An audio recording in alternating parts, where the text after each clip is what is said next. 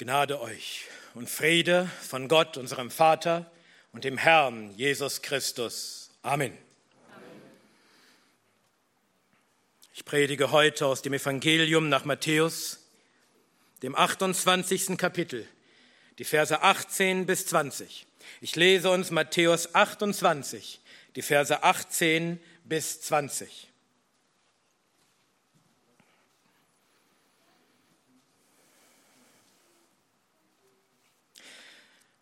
hört das Wort des Herrn. Und Jesus trat herzu und redete zu ihnen und sprach, mir ist alle Gewalt gegeben im Himmel und auf der Erde.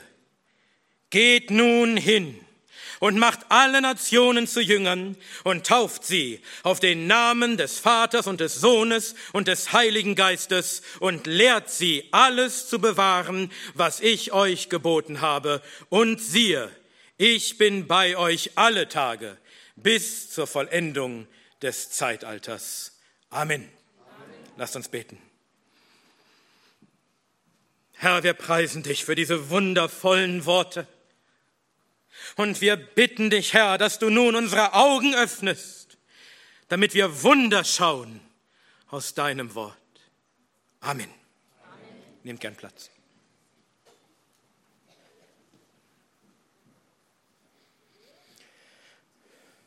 Die Verse, die wir gerade gelesen haben, dürfen den meisten von uns gut bekannt sein. Man bezeichnet sie auch als den Missionsbefehl oder im Englischen, was mir besser gefällt, als The Great Commission, der große Auftrag.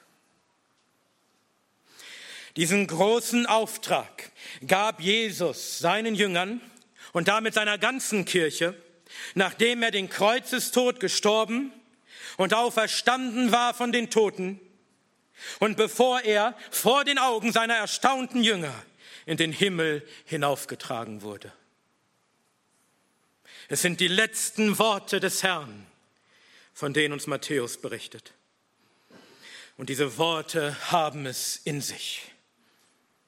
Wie kaum ein, einige andere Worte. Es, es handelt sich um, um einige der gewaltigsten Worte der ganzen Schrift, obwohl sie so schlicht daherkommen.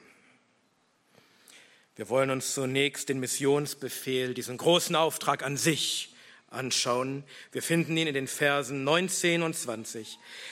Geht nun hin und macht alle Nationen zu Jüngern und tauft sie auf den Namen des Vaters und des Sohnes und des Heiligen Geistes und lehrt sie, alles zu bewahren, was ich euch geboten habe. Der große Auftrag der Kirche ist es, die Welt zu missionieren, hinzugehen zu allen Nationen und allen Völkern und allen Stämmen und allen Sprachen, in alle Länder und auf alle Inseln und bis an das Ende der Erde und allen Nationen zu Jüngern zu machen, alle. Wir sollen sie alle bringen in eine gläubige, vertrauensvolle, liebevolle, gehorsame Beziehung und Abhängigkeit zu Christus. Sie alle sollen ihn als Herrn bekennen. Sie sollen glauben an ihn als den Christus, den gesalbten König und Retter. Sie sollen seine Schüler werden. Sie sollen sitzen zu seinen Füßen und lernen von ihm. Und er soll ihr Lehrer, ihr Herr und Meister sein. Und die Kirche Christi die Kirche ist überhaupt nur noch deshalb hier, weil dieser Auftrag noch nicht erfüllt ist. Weil noch nicht alle Nationen zu Jüngern gemacht sind. Und ob du glaubst, dass sich einst alle Nationen massenhaft zu Christus bekennen werden, oder ob du glaubst, dass nur einige aus den Nationen es sein werden, eines ist sicher wenn dieser Auftrag erfüllt sein wird, wenn der letzte Jünger gemacht sein wird und der letzte getauft sein wird, dann wird der Herr vom Himmel herabkommen in einem Nu, in einem Augenblick bei der Stimme des Erzengels und dem Schall der Posaune Gottes und dann wird er seine Kirche, seine geliebte Braut zu sich nehmen. Denn er sagt selbst in Matthäus 24, Vers 14, dass das Evangelium des Reiches auf dem ganzen Erdkreis gepredigt werden wird, allen Nationen zum Zeugnis. Und dann wird das Ende kommen. Aber bis dahin, bis zum Ende, bis zur Vollendung des Zeitalters gilt dieser Auftrag für die Kirche, ihr großer Auftrag. Siehst du, warum dieser Auftrag so wichtig ist, auch heute und auch für dich. Das ist der Zweck, das ist die Daseinsberechtigung der Kirche, hinzugehen und alle Nationen zu Jüngern zu machen. Das meint aber nicht nur die Nationen, die von uns aus gesehen weit entfernt sind. Vielleicht neigen wir manchmal dazu, das zu glauben. Ja, auch dort, auch in die weit entfernten Nationen muss jemand hingehen. Denn es gibt noch so viele, tausende unerreichte Völker und Stämme, die noch nie den Namen Jesus gehört haben. Und wie sollen sie gerettet werden? wenn sie nicht den Namen des Herrn anrufen? Wie aber werden sie den Namen dessen anrufen, an den sie nicht geglaubt haben? Wie aber werden sie an den glauben, von dem sie nicht gehört haben? Wie aber werden sie hören ohne einen Prediger? Wie aber werden sie predigen, wenn sie nicht gesandt sind? Möge der Herr uns die Gnade schenken, dass wir auch irgendwann Prediger senden können an weit entfernte Orte zu unerreichten Völkern, damit auch sie zu Jüngern des Herrn werden ist das auch dein Anliegen? Oder ist es dir egal, wenn du weißt, dass es tausende Stämme gibt, die noch nie gehört haben, dass der Retter da ist?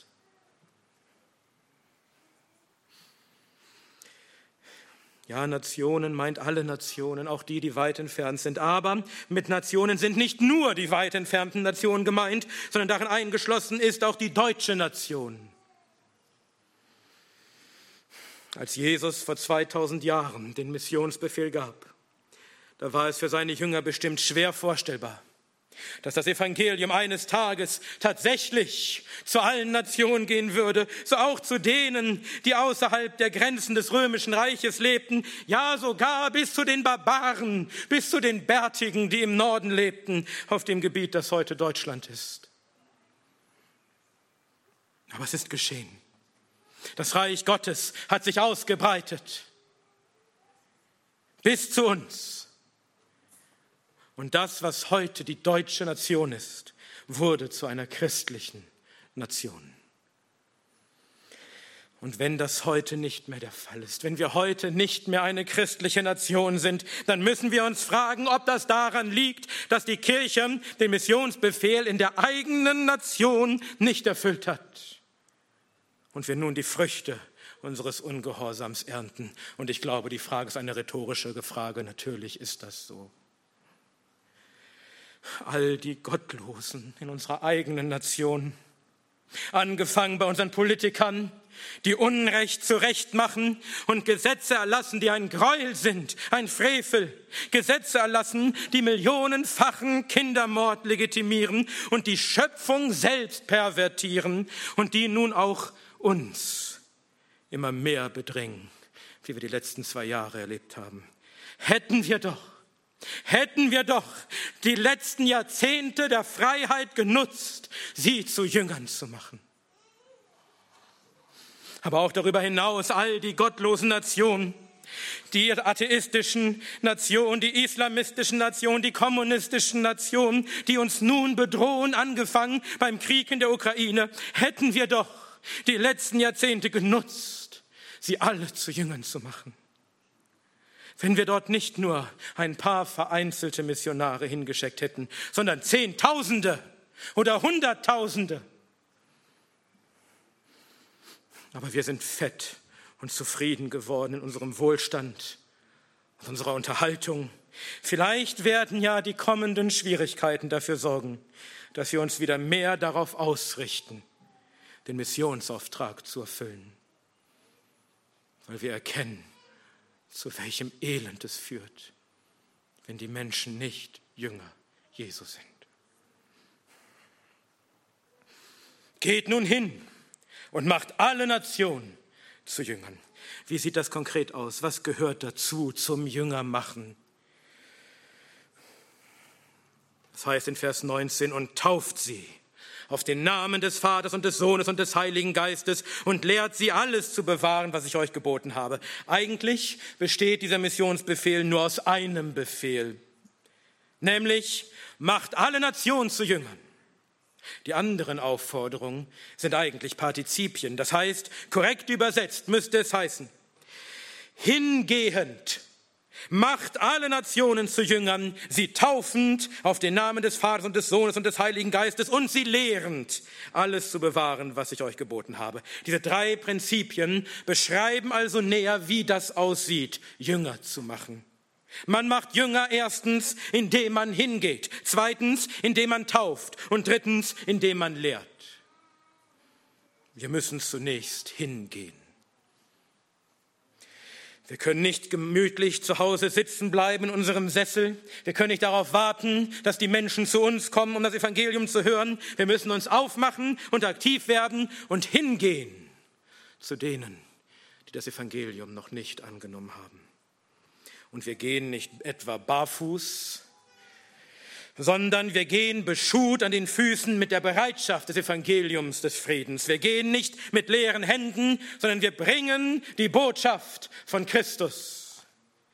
Wir verkündigen Christus als den auferstandenen Richter der Lebenden und der Toten und wir verkündigen Christus als den Retter für alle, die seinen Namen anrufen. Und diejenigen, die der Predigt glauben, die das Wort aufnehmen, denen es durchs Herz dringt, die sollen getauft werden. Wie Petrus spricht in Apostelgeschichte 2, Vers 38, tut Buße und jeder von euch werde getauft auf den Namen Jesu Christi zur Vergebung eurer Sünden und ihr werdet die Gabe des Heiligen Geistes empfangen. Jünger werden getauft. Wohlgemerkt nur Jünger, nur solche, die die Predigt des Wortes aufnehmen und an das Evangelium glauben und Buße tun, nur Jünger und nicht ihre Säuglinge. Aber alle Jünger werden getauft. Die Schrift kennt kein Beispiel eines Jüngers, der nicht getauft ist. Die Taufe ist die offizielle Bestätigung, dass man ein Jünger ist. Und deshalb müssen sich alle Jünger taufen lassen, sonst sind sie keine Jünger. Und sie werden getauft auf den Namen des Vaters und des Sohnes und des Heiligen Geistes, Singular, ein Name.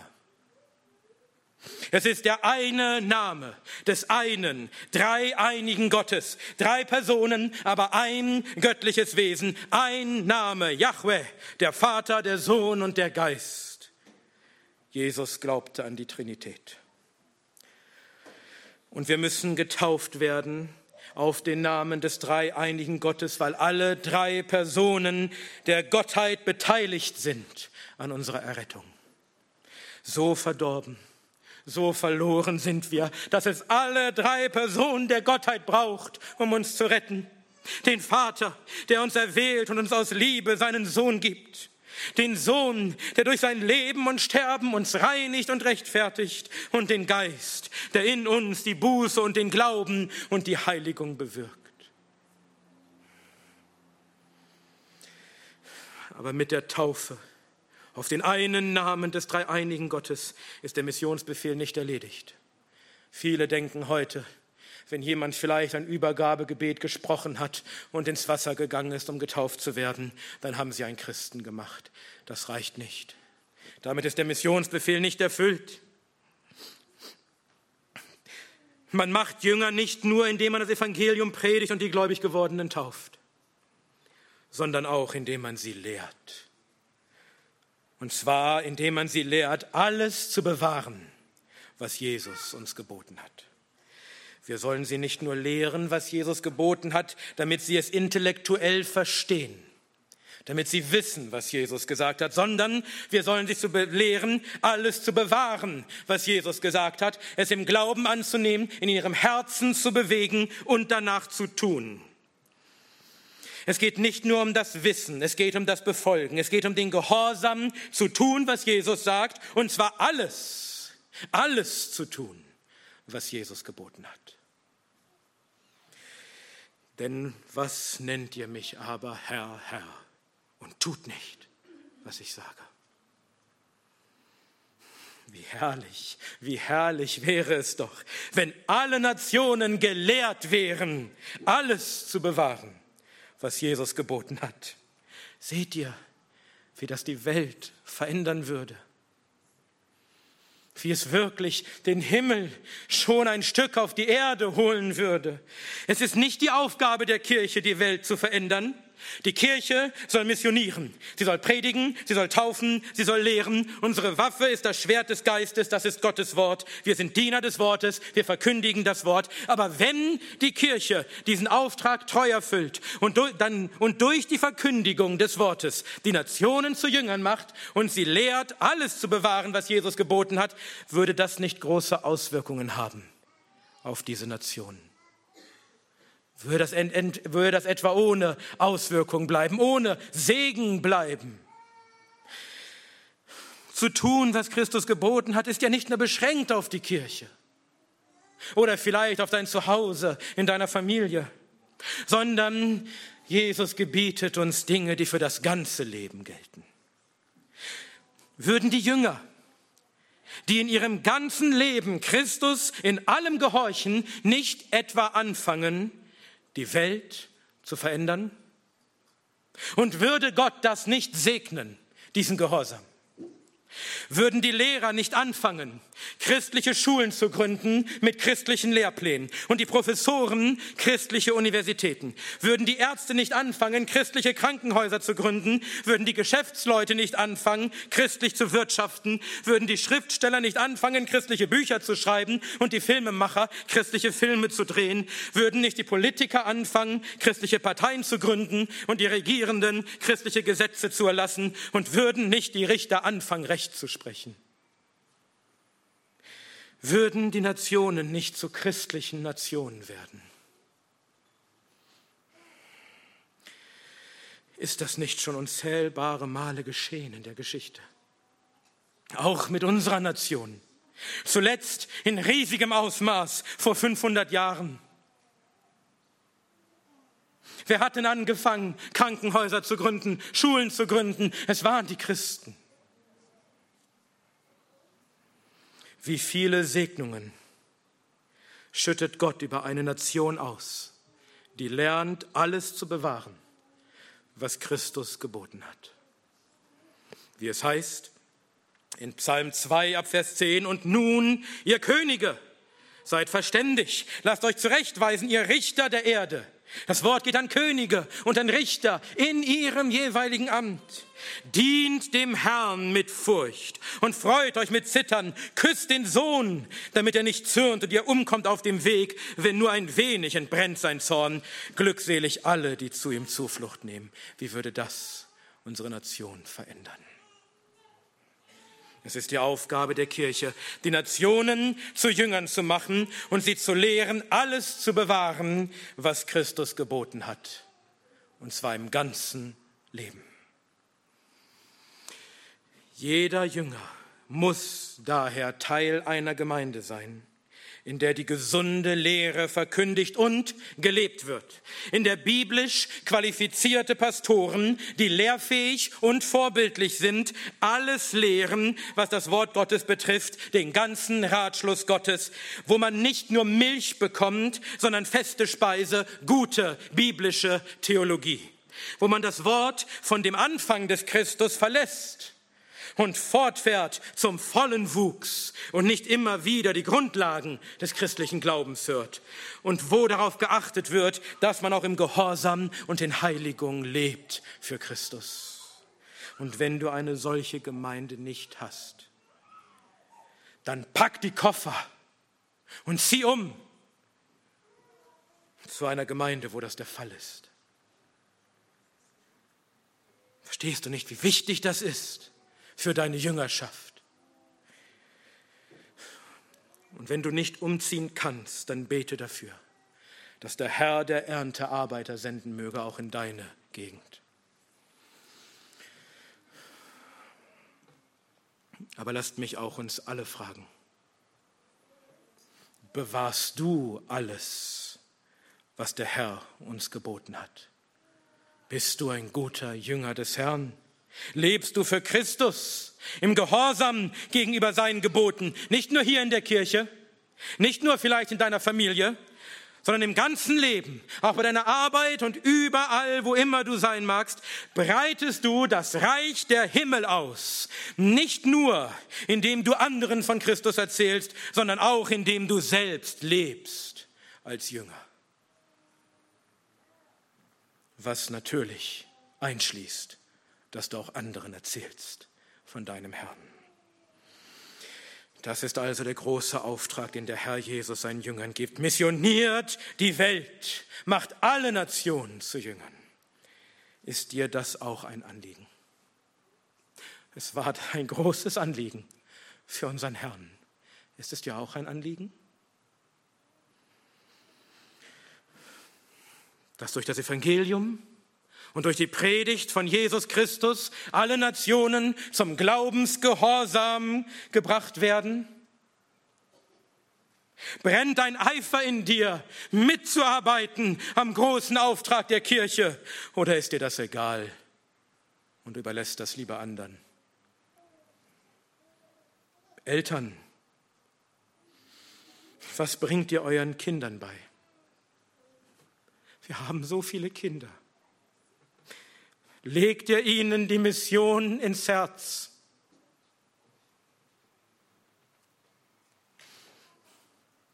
Wächst in unserer Gemeinde eine Armee für den Herrn, die hinausgehen wird, um das Evangelium allen Nationen zu bringen.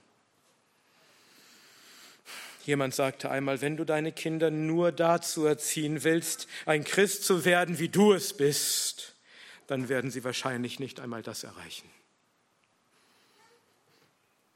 Legst du deinen Kindern einen Eifer für den großen Auftrag des Herrn ins Herz? Sagst du ihnen, Kind, auch wenn es mir das Herz bricht, auch wenn es bedeutet, dass wir getrennt sein werden über viele Kilometer und über viele Monate oder gar Jahre.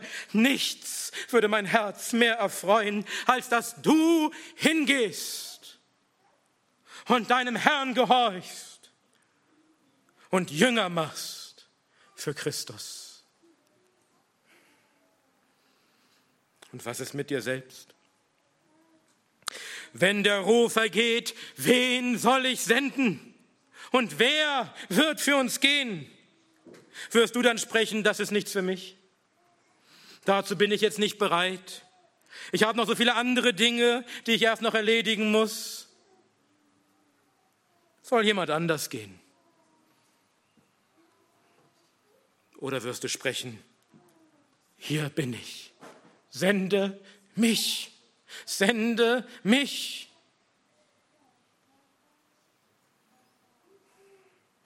Ich predige heute über diese Worte des Herrn, weil Bruder Paul auf den Ruf, wen soll ich senden, nach Kaiserslautern? Und wer wird für uns gehen? Weil Bruder Paul auf diesen Ruf geantwortet hat, hier bin ich, sende mich. Sende mich weg in eine andere Stadt, sende mich weg von meiner Gemeinde, sende mich weg von meiner Familie, sende mich.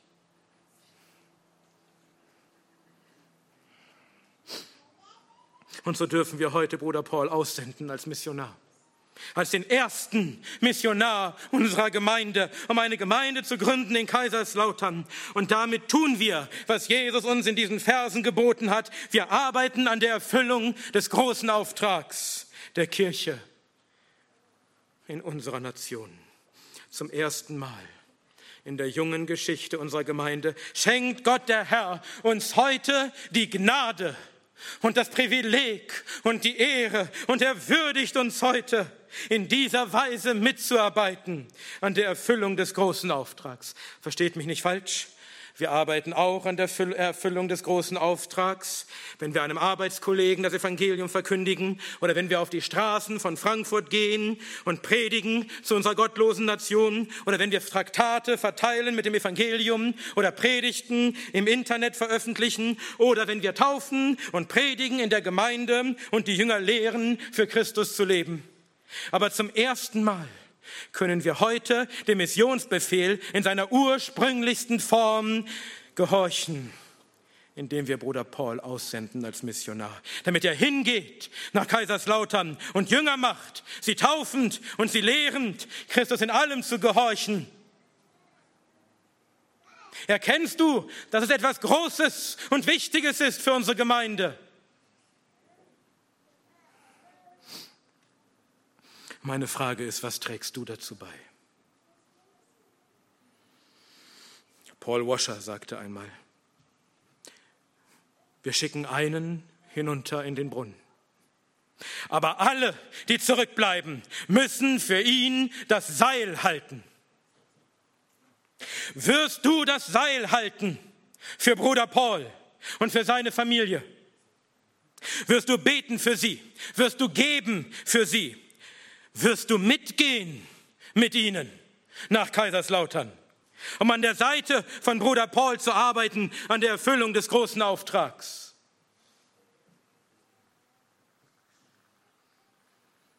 Wenn der Ruf erschallt, wer wird mitgehen? Wen können wir mitsenden? Wirst du sagen, hier bin ich, sende mich.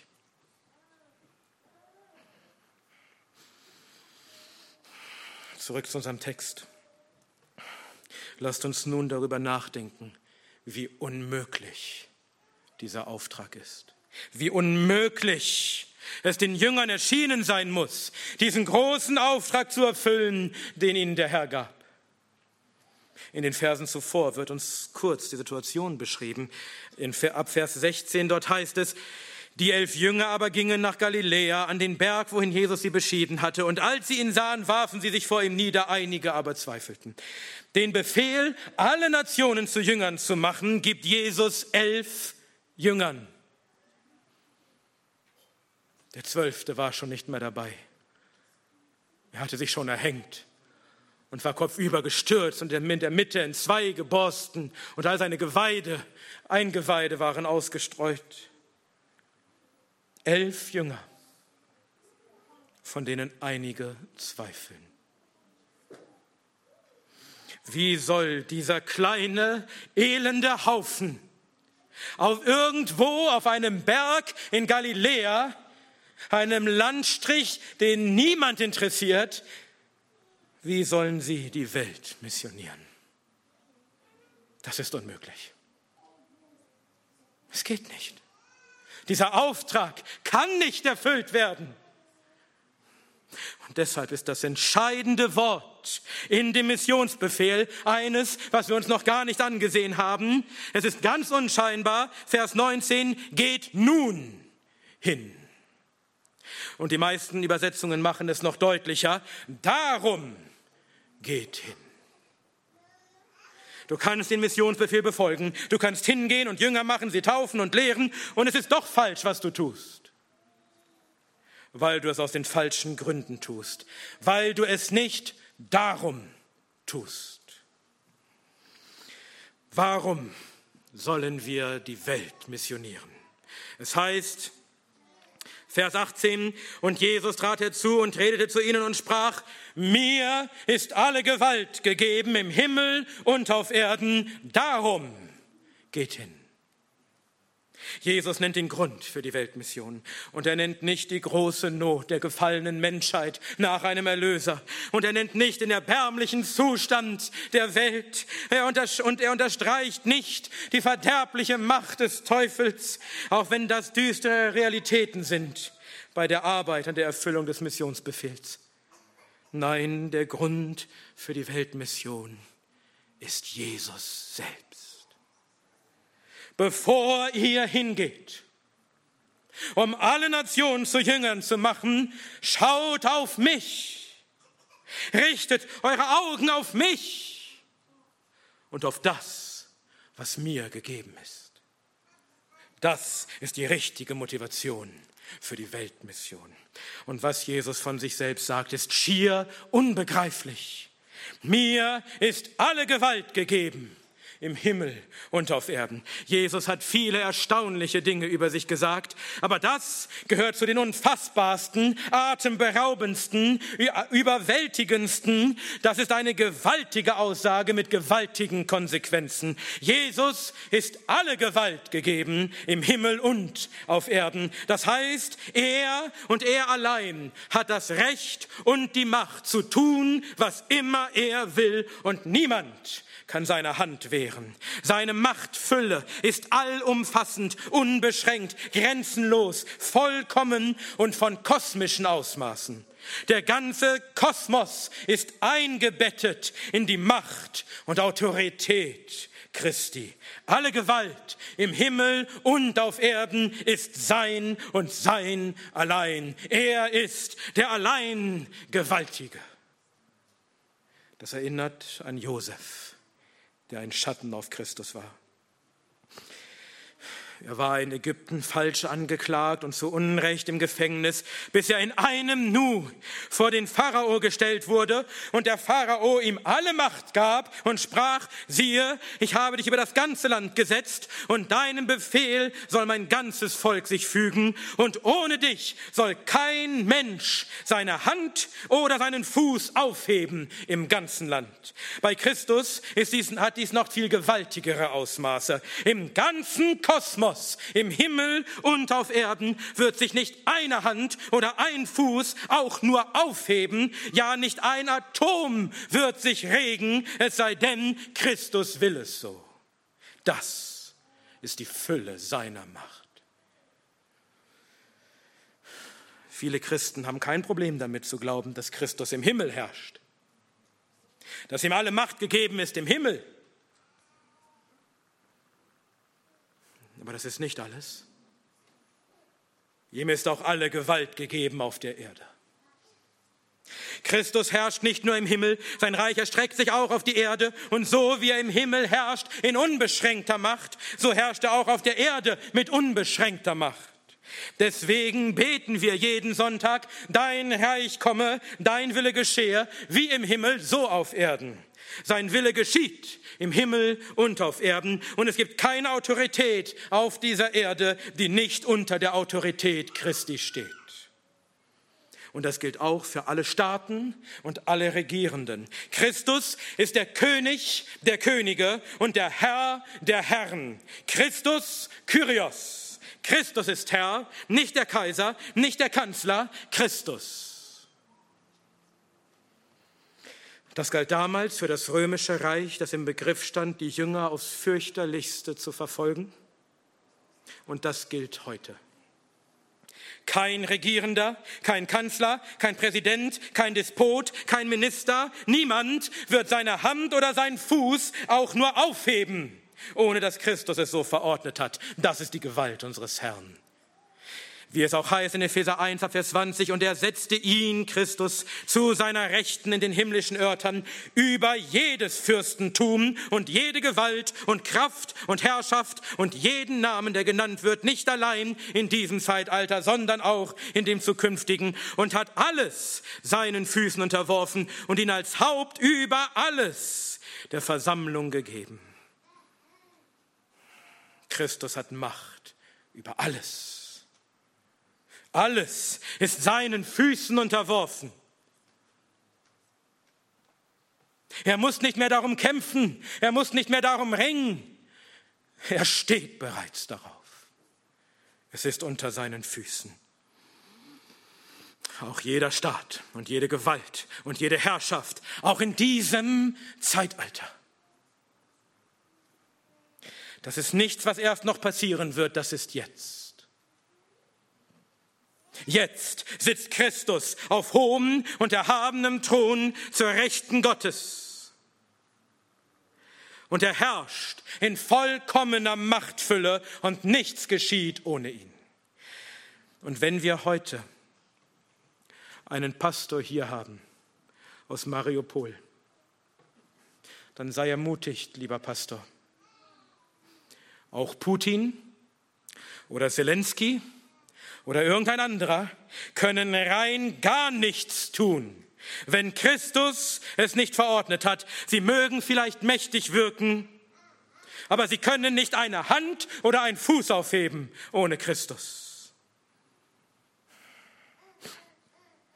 Aber Christus spricht hier nicht von der Macht, die er von Ewigkeit hatte, als zweite Person der Gottheit, sondern er spricht von der Macht, die der Vater ihm gegeben hat, als dem Mittler, als dem Gottmensch.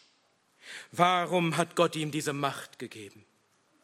Es heißt von Jesus in Philippa 2 ab Vers 6, der, da er in Gestalt Gottes war, es nicht für einen Raub achtete, Gott gleich zu sein, sondern sich selbst zu nichts machte und Knechtsgestalt annahm, indem er in Gleichheit der Menschen geworden ist und in seiner Gestalt wie ein Mensch erfunden, sich selbst erniedrigte, indem er gehorsam wurde bis zum Tod, ja, zum Tod am Kreuz. Darum hat Gott ihn auch hoch erhoben und ihm den Namen gegeben, der über jeden Namen ist, damit in dem Namen Jesu jedes Knie sich beuge, der himmlischen und irdischen und unterirdischen, und jede Zunge bekenne, dass Jesus Christus Herr ist zur Verherrlichung Gottes des Vaters, weil Jesus gehorsam war in seiner Inkarnation, indem er, der in der Gestalt Gottes war, Menschengestalt annahm und indem er gehorsam war in seiner Erniedrigung bis zum Kreuzestod. Darum hat Gott ihn erhöht und ihm die kosmische Machtfülle verliehen.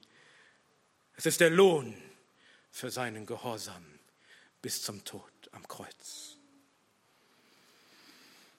Er ist der Löwe aus dem Stamm Juda, der überwunden hat er ist das Lamm, das geschlachtet worden ist und Menschen für Gott erkauft hat durch sein Blut aus jedem Stamm und jeder Sprache und jedem Volk und jeder Nation. Und deshalb ist er würdig zu empfangen die Macht und Reichtum und Weisheit und Stärke und Ehre und Herrlichkeit und Segnung. Und Gott hat ihm gegeben, den ganzen Willen Gottes auszuführen. Daniel weissagte dies bereits Jahrhunderte vor Christus. In Daniel 7 ab Vers 13, ich schaute in Gesichten der Nacht und siehe, mit den Wolken des Himmels kam einer wie eines Menschensohn und er kam zu dem Alten an Tagen und wurde vor ihn gebracht. Und ihm wurde Herrschaft und Herrlichkeit und Königtum gegeben und alle Völker, Völkerschaften und Sprachen dienten ihm. Seine Herrschaft ist eine ewige Herrschaft, die nicht vergehen wird und sein Königtum ein solches, das nie zerstört wird werden wird. Christus kam zum Vater. Als er hinaufgetragen wurde in den Himmel, als er kam in den Wolken, um sich zu setzen auf seinen Thron, da ihm alle Macht gegeben war, als er einging durch die ewigen Pforten, die ihre Häupter erhoben, wie David schreibt, damit der König der Herrlichkeit einziehe, als er gebracht wurde zum Vater, zu dem Alten an Tagen. Da empfing er von ihm eine ewige Herrschaft und Herrlichkeit und ein unvergängliches Königtum. Aber hier lesen wir nicht nur von der Gewalt, die Christus gegeben wurde, sondern auch, dass alle Völker, Völkerschaften und Sprachen ihm dienen. Christus hat nicht nur kosmische Gewalt, er übt sie auch aus. Er hat vom Vater nicht nur alle Gewalt empfangen, sondern auch eine Herrschaft, ein Königtum in der er seine Gewalt ausübt. Und dieses Königtum erstreckt sich auf alle Völker und Völkerschaften und Sprachen. Er ist eingesetzt als großer König über die ganze Erde und alle Völker sollen ihm dienen. Seit 2000 Jahren herrscht Christus auf hohem und erhabenen Thron über alles und alle. Es heißt im Psalm 2 ab Vers 6, habe ich doch meinen König eingesetzt auf Zion, meinem heiligen Berg. Vom Beschluss will ich erzählen. Der Herr hat zu mir gesprochen, du bist mein Sohn, heute habe ich dich gezeugt. Und Paulus erklärt uns in Apostelgeschichte 13, Vers 33, dass dies geschah, als Gott Jesus aus den Toten auferweckte. Und dann heißt es weiter, fordere von mir, und ich will dir die Nationen zum Erbteil geben und die Enden der Erde zum Besitztum. Gott sagt zu seinem Sohn, weil du gehorsam warst bis zum Tod, ja zum Tod am Kreuz, erwecke ich dich aus den Toten und setze dich ein als König über alle Nationen und alle Völkerschaften und du musst nur fordern, und ich gebe dir die Nationen zum Erbteil und die Enden der Erde zum Besitztum. Und meint ihr, dass Christus als er auferweckt war aus den Toten und vor seinem Vater erschien, meint ihr, dass er vergessen hat, vom Vater zu fordern, was sie ihm versprochen hatte? Nein, er hat gefordert und Gott hat ihm alle Nationen gegeben und die Enden der Erde. Sie sind sein, sein Erbteil, sein Besitztum. Und Gott sprach zu ihm, Setze dich zu meiner Rechten, bis ich deine Feinde hinlege als Schemel für deine Füße. Psalm 110, Vers 1. Christus hat Macht über alle Nationen und alle Völker und er herrscht, bis alle Feinde besiegt und zum Schemel seiner Füße gemacht sind. Das war vorhergesagt in unzähligen Prophezeiungen. Christus ist der Shiloh, dem die Völker gehorchen werden. Er wird ein Königreich aufrichten, das alle anderen Königreiche zermalmen und vernichten wird und das in Ewigkeit nicht zerstört werden wird, sondern zu einem großen Berg werden wird, der die ganze Erde füllt. Er wird herrschen vom Meer, von Meer zu Meer und vom Strom bis an die Enden der Erde und alle Nationen werden zu ihm strömen und die ganze Erde wird voll sein seiner Erkenntnis sein, wie die Wasser den Meeresgrund bedecken. Und seine Jünger werden sein wie die Sterne des Himmels und wie der Sand, der, die, der am Ufer des Meeres ist, unzählbar. Und in ihm werden sich segnen alle Nationen der Erde. Und die Mehrung der Herrschaft und der Frieden werden kein Ende haben auf seinem Thron und über sein Königreich, um es zu befestigen und zu stützen durch Gericht und durch Gerechtigkeit von nun an bis in Ewigkeit. Und dass dies geschieht, ist völlig sicher, denn der Eifer des Herrn der Herrscharen wird dies tun. Und weil ihm nun die Gewalt gegeben ist über alle Nationen, weil alle Nationen nun sein Eigentum sind, deswegen, darum sollen wir hingehen und alle Nationen zu Jüngern machen, damit sich ihm jedes Knie beugt und jede Zunge ihn bekennt, damit alle ihm dienen und ihn alle bekennen als das, was er in Wahrheit ist der Herr über alles. Für die Jünger damals muss das unbegreiflich gewesen sein. Nicht nur, dass sie dachten, Gott sei nur der Gott Israels und die Segnungen gehörten nur ihnen, sondern Christus hatte ihnen zuvor ausdrücklich gesagt, Matthäus 10, Vers 5, geht nicht auf einen Weg der Nationen und geht nicht in eine Stadt der Samariter, geht aber vielmehr zu den verlorenen Schafen des Hauses Israel. Sie sollten nicht zu den Hunden von den Nationen gehen. Aber nun ist es anders. Nun da Christus alle Gewalt gegeben ist, in Himmel und auf Erden, da ihm alle Nationen gegeben sind zum Besitztum, da er von der Erde erhöht ist und alle zu sich zieht, nun spricht er zu seinen Jüngern, die Nationen sind mein, geht nun hin und holt sie mir. Christus hat das Reich Gottes gebracht. Er hat Satan, den Starken, gebunden und nun steht sein Haus offen und wir sollen hineingehen und es plündern und sollen es berauben und sollen dem Satan die Seelen entreißen, die er zuvor gefangen gehalten hatte und sie hineinbringen in das Reich des geliebten Sohnes. Jesus ist alle Gewalt gegeben im Himmel und auf Erden. Darum sollen wir nun hingehen und alle Nationen zu Jüngern machen, sie taufend und sie lehrend, ihrem König zu gehorchen und zu leben zu seiner Ehre. Und dann gibt Christus seinen Jüngern noch ein herrliches Versprechen. Denn was würde es helfen, wenn Christus zwar alle Gewalt hat, im Himmel und auf Erden, aber er mit dieser Gewalt nicht bei ihnen wäre? Und deshalb richtet er zum Schluss noch einmal den Blick seiner Jünger auf sich. Nur wer auf Christus blickt, wer seine Augen unverwandt auf ihn gerichtet hat, nur der ist tauglich für diesen Auftrag. Vers 20 am Ende. Und siehe, seht hin, siehe, ich bin bei euch alle Tage bis zur Vollendung des Zeitalters. Der Missionsbefehl, dieser große Auftrag der Kirche, er ist umrahmt, er ist eingebettet von Christus und seiner Macht und seinem Versprechen, da zu sein mit seiner Macht, mit seinem Beistand, mit seiner Hilfe. Mir ist alle Gewalt gegeben im Himmel und auf Erden, und siehe, ich bin bei euch alle Tage bis zur Vollendung des Zeitalters, und darum geht nun. Wenn wir den großen Auftrag der Kirche erfüllen, wenn wir hingehen und alle Nationen zu Jüngern machen, dann haben wir die gewisse Zusage, dass Christus mit uns ist, und zwar mit all seiner unbegrenzten Gewalt, mit all seiner kosmischen Machtfülle und er ist bei uns alle Tage. Alle Tage bis zur Vollendung des Zeitalters. Wenn du an der Erfüllung des großen Auftrags arbeitest, dann wird es nicht einen Tag geben, an dem Christus nicht bei dir sein wird, mit all seiner Gewalt. An den guten Tagen, an denen dir alles gelingt, an denen es dir gut geht, an denen die Menschen zuhören und tatsächlich zu Jüngern werden und sich taufen lassen und sich lehren lassen. Christus ist bei dir mit seiner kosmischen Gewalt.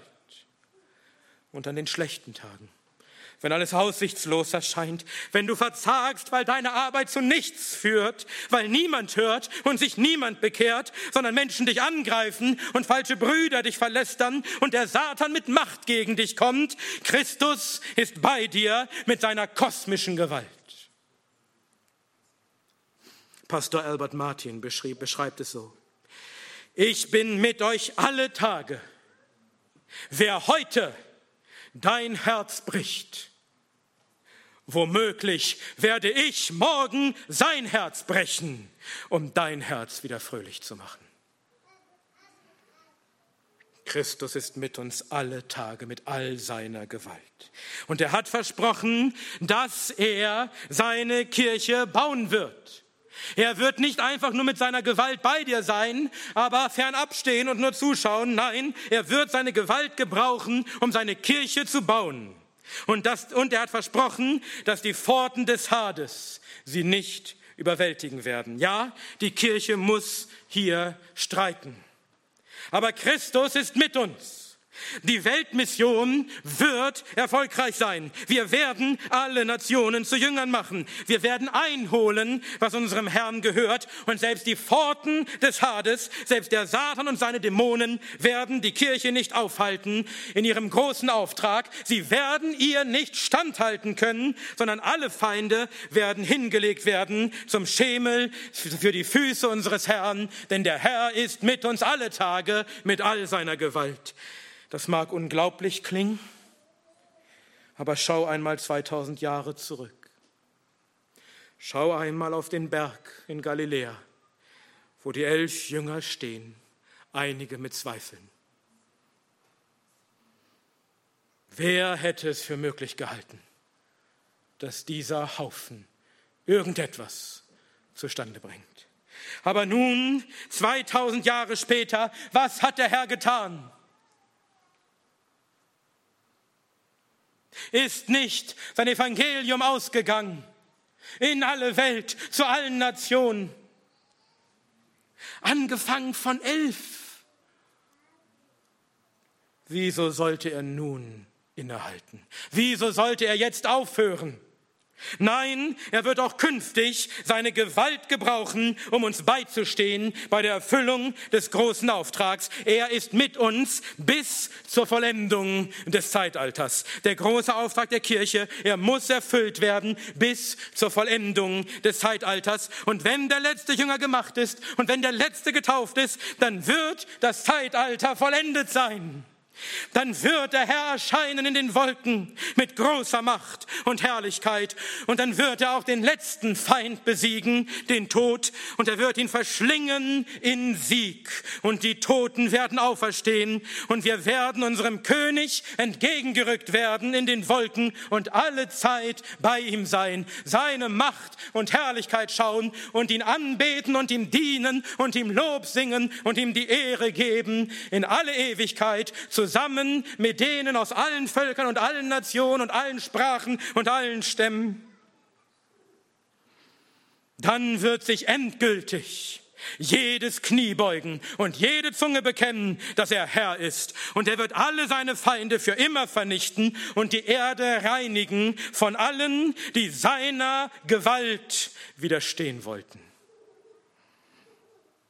Und wenn heute jemand hier ist, der kein wiedergeborener Christ ist, der sich nicht unterworfen hat dem König über die ganze Erde,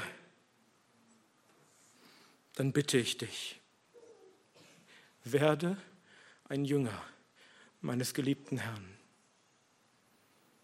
Du willst nicht den gegen dich haben, dem alle Gewalt gegeben ist, im Himmel und auf Erden.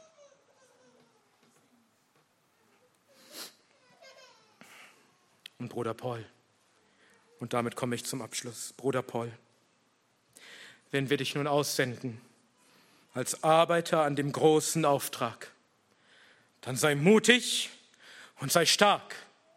Erschrick nicht und fürchte dich nicht, denn der Herr, dein Gott, ist mit dir überall, wohin du gehst. Wenn du heute die Hand an den Flug legst, dann blicke nicht zurück, blicke auch nicht auf all die Schwierigkeiten, die vor dir liegen, und es liegen große Schwierigkeiten vor dir. Blicke auch nicht auf die Gewalt des Staates, die vielleicht schon in wenigen Monaten wieder auf uns trifft. Blicke auch nicht auf die Gewalt des Satans oder auf die Gewalt aller Feinde, sondern blicke unverwandt auf Christus, auf das, was er ist und das, was ihm gegeben ist. Und wann immer du zweifeln solltest und verzagen solltest, blicke auf ihn. Denn siehe, Siehe, der, dem alle Gewalt gegeben ist, im Himmel und auf Erden, er ist bei dir alle Tage mit seiner Nähe, mit seinem Beistand, mit seiner gewaltigen Macht. Und kein Mensch, niemand soll auch, soll auch nur seine Hand oder seinen Fuß aufheben gegen dich, ohne ihn. Und er ist mit dir bis ans Ende. Sei es, dass das Zeitalter vollendet wird oder dass dein Herr dich zu sich ruft. Und dann? Dann wirst du ihn sehen. Mit deinen eigenen Augen. Dann wirst du den sehen, dem alle Macht gegeben ist. Du wirst ihn sehen in seiner Macht und Herrlichkeit. Und dann wirst du vollen Lohn empfangen. Und von deinem König die Worte hören, wohl, du guter und treuer Knecht, über weniges warst du treu, über vieles werde ich dich setzen. Geh ein in die Freude deines Herrn und so arbeite wenn wir dich nun senden nach Kaiserslautern. Christus fest im Blick und das Ende fest im Blick. Dem, der auf dem Thron sitzt und dem Lamm, die Segnung und die Ehre und die Herrlichkeit und die Macht von Ewigkeit zu Ewigkeit. Amen.